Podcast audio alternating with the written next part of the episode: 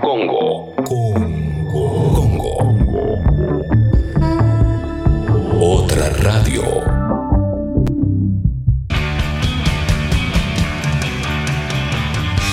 De tanto andar por la cornisa.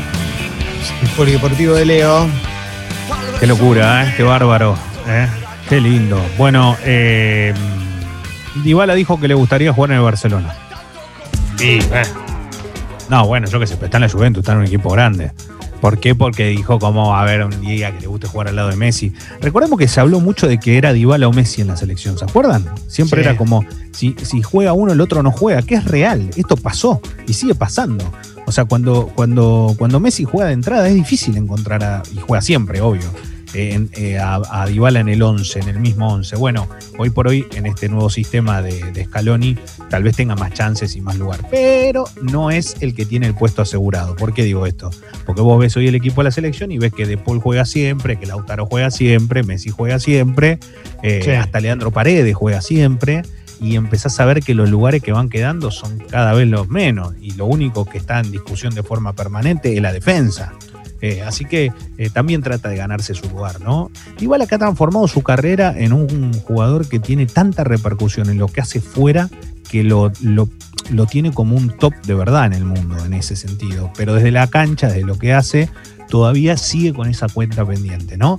Esa Sí, a joya. mí- Sí. ¿No lo afecta un poco, Leo? Perdón, eh, Sí. todo lo que hace por afuera, ¿no, no, no lo desperfila? Y no sé, a mí me parece que el que se mandó un macanón en su momento fue su hermano cuando abrió la boca, ¿no? Que es el que está siempre Mm. con él, que también fue el que lo ayudó a tener esta carrera.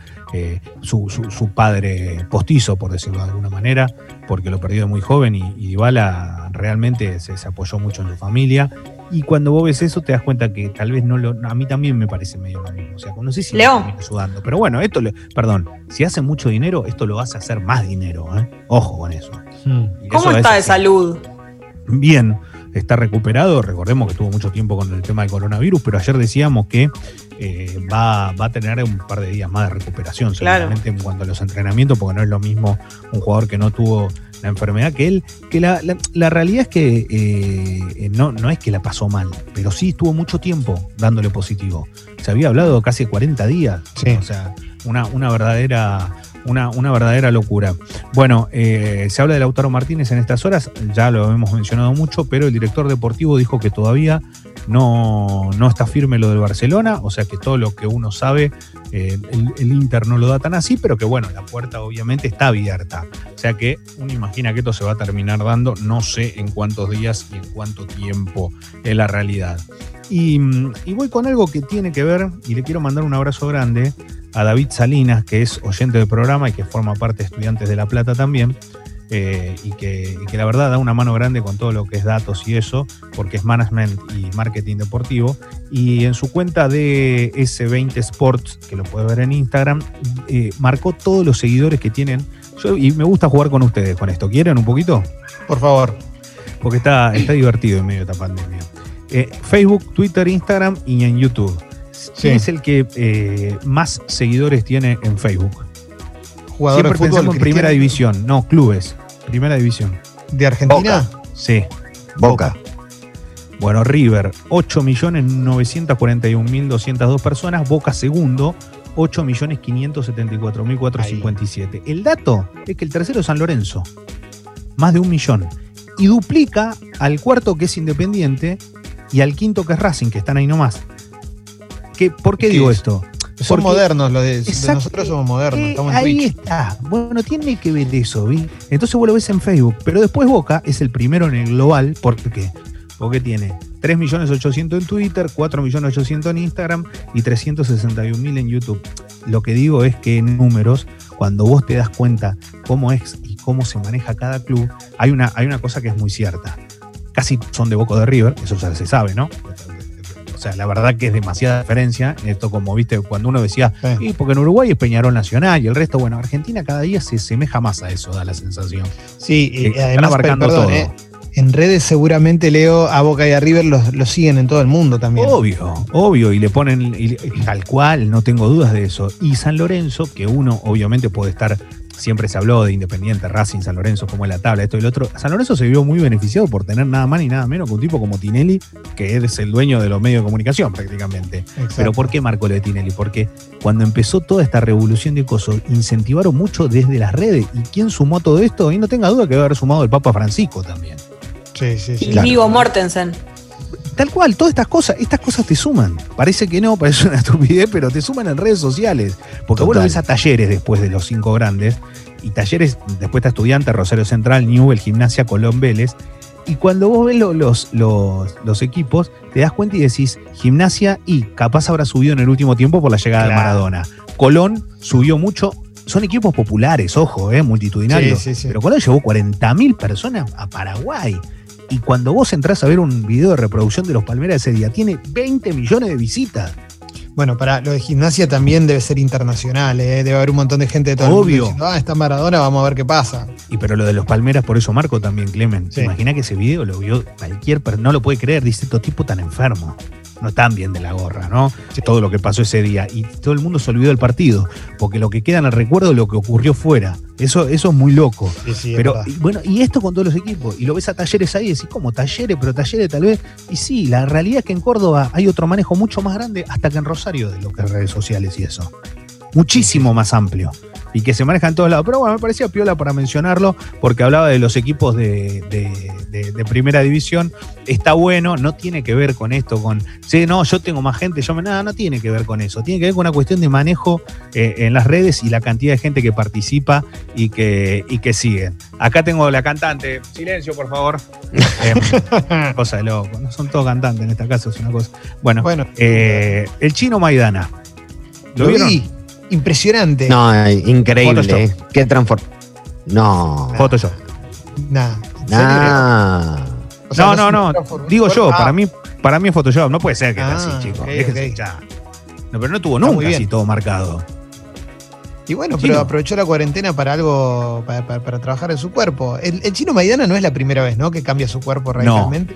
No es la primera vez. Lo que pasa que ahora está mucho más pesado. Sí. mucho más pesado, 15, 20 kilos, pero todo lo ganó también en, en su masa muscular. O sea, el tipo está subiendo de categoría si hoy tuviese que volver al ring, pero la realidad es que lo que cambió estaba muy gordo y ahora volvió, llegó a pesar 20, 120 kilos. ¿Escucharon? Claro. Pero el chino Maidana, ¿por qué lo hace? ¿Por- para, para- estar mejor o porque quiere volver Mirá. a boxear? Mirá, por el sobrepeso padeció una inflamación en la aorta. Llegó a pesar Ah. eso y ahí se dio cuenta que tenía que aflojar. Y, y entonces empezó a bajar, empezó a bajar, a bajar, a bajar, a bajar. Eh, la verdad que una, una verdadera locura. Eh, eh, una increíble. Yo cuando vos lo ves no lo, no lo podés creer. El chino está, está muy bien. Eh, y, y la verdad que cuando, cuando, cuando lees la historia no, no puedes entender que esté así, esté tan bien. Él creo que dijo estoy en los 80 kilos, me parece. Bueno. Ahora, ¿cómo está? Y recordemos que, pe- que pesó, llegó a pesar 60 y cuando salió campeón estaría en 64, calculo yo más o menos. Pero la verdad que impresionante, lo ves en las imágenes, no lo puedes creer. Y si te digo una cosa, se hablaba mucho de un combate con Acero Cali en algún momento.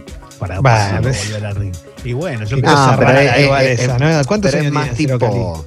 No, pero era como una exhibición. Lo llega a agarrar a Cero Cali claro. así el chino Maidana y, y a Cero Cali que no suba al ring. Porque tipo del chino es un peleador en serio, es un pegador. O sea, no, no. Tenés que tener cuidado. ¿Es Pero parecido a lo de Tyson, Leo? Y es medio así, es medio así. Claro. Vos lo ves y no lo puedes creer. O sea, cuando ves el, cuando ves el peso, decís, eh, veías la foto anterior y ves la foto de ahora y tiene eso. Lo que pasa es que Tyson, obviamente, es un tipo que trascendió toda la barrera y que lo conoce absolutamente todo el mundo, ¿no? En ese No, sentido claro. es, en ese sentido es distinto. Yo no volvería, aunque tenga 53 años, a subirme un ring ni de casualidad si soy boxeador con Tyson, precisamente. Eh, la verdad que sería bastante complicado. Pero bueno, eh, nada, eso es lo más importante. Ah, una cosa. Una cosa importante. ¿Qué cosa? ¿Vieron que Marco Rojo volvió al fútbol argentino y no paró de hacer eh, macanas? Eh, rompió Sí. la cuarentena, ¿no? Pero no lo hizo una vez, lo hizo varias veces. Primero Sí. jugaba las cartas, esto, el otro, lo filmaban, después terminó jugando al pádel. Bueno, estudiante no, no lo va a seguir teniendo en cuenta. ¿Y sabes lo que dijo Verón? Esto me gustó, porque Marco Rojo es un, es un pibe que vino por amor a estudiante, o sea, la verdad, de Manchester. Pero Verón dijo, yo hablé con Rojo y no soy su niñero, que voy a estar controlando, vigilando lo que hace o deja de hacer. Cada uno es responsable de lo que hace y aprendemos de lo que hacemos. No me gustan estas cosas y tienen que tener cuidado con, eh, tienen que tener cuidado los jugadores y la gente que rodea al jugador de fútbol. Esto lo dijo en Radio Excelente. Provincia. Sí, Verón fue, se puso en lugar de presidente. Eh, Eso Bueno, pero-. Hay una cosa también, ¿eh? Eh, ¿Cuántos presidentes pueden hacer eso? No, No, claro, él lo hace porque está- puede, totalmente. Obvio, obvio. Después, no es que lo, no es que por más que se haya terminado o se esté por vencer el préstamo, él no es que lo limpió. Dijo, nosotros queremos que siga. Él quiere seguir. Por lo menos eso le dijo la última vez que hablaron. Dice, pero hay que ver qué quiere Manchester United, que es el dueño del pase. Pero fue tajante con esta, con esta reacción. Si no es Verón, eh, estamos hablando de una ruptura instantánea de- del jugador con el club. Pero en este caso, bien, eh, lo que dice Alessi es cierto. Me parece que estamos hablando del máximo referente de la historia de un club, que encima es el presidente, y el otro es un pibe muy querido, pero que, pero que hizo esto. Esto no tiene que ver con si se entrena o no se entrena, tiene que ver con que hizo cosas que no debía. O sea, rompió la Claro. cuarentena dos veces y las dos veces lo vio todo el mundo. Dejate hinchar. Sí, me gustaría una mención al Sí. posteo de Maradona de ayer en, el, en Instagram por Sí. el primer partido del Mundial 90 con Camerún que dijo eh, la FIFA inauguraba el fair play. El fair play. Hace 30 No, años inauguraba que- el fair play. No, no se puede creer las patas. No, es que es tremendo, de verdad, ese, ese partido. eh, la- eh, no solamente la cantidad de faltas, porque Maradona sigue siendo, ah, creo que cuánto tiempo lleva sin jugar mundiales, Ven- 30 y... No, 26. ¿Quién? 26 sin 26, no, jugar mundiales. 24. Sigue siendo el jugador con más faltas recibidas en la historia de los mundiales. Pero en ese partido, directamente, fue como, o sea, No, fue como no, fue entrar a un ring. Era como entrar a un ring con Tyson con las manos atadas.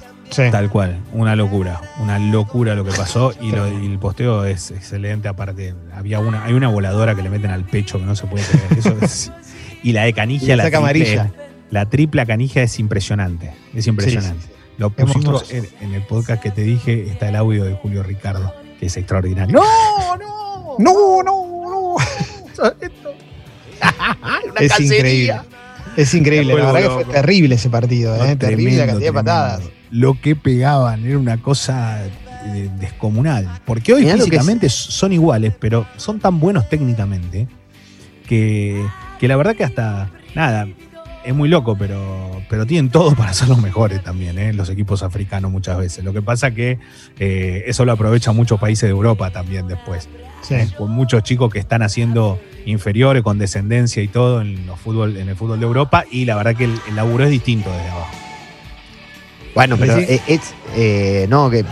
Dos cosas. Primero, que eh, la patada de esa canigia es eh, tan brutal que se le sale el botín al que pega. Impresionante. O sea, vos imaginate cómo le tenés que pegar a alguien para que se salga volando el botín. Y segundo, ese Camerún, además de pegar una barbaridad, jugaba muy bien. Sí, jugaba muy bien, llegó a, a cuartos de final y perdió un partido, el mejor partido del Mundial 90 con Inglaterra. Eh, Pero y ahí ganó, se empezó. Sí, le ganó a Colombia por, por René también, ¿no? Sí, sí, le ganó. sí, sí. Bueno, pero está bien. lo que hizo, ¿no? Murió en la suya, René. Es el mejor de todos. El mejor de todos. Sigue Bueno. vivo y, y- y coleando. Bueno, chao, Eh, chicos.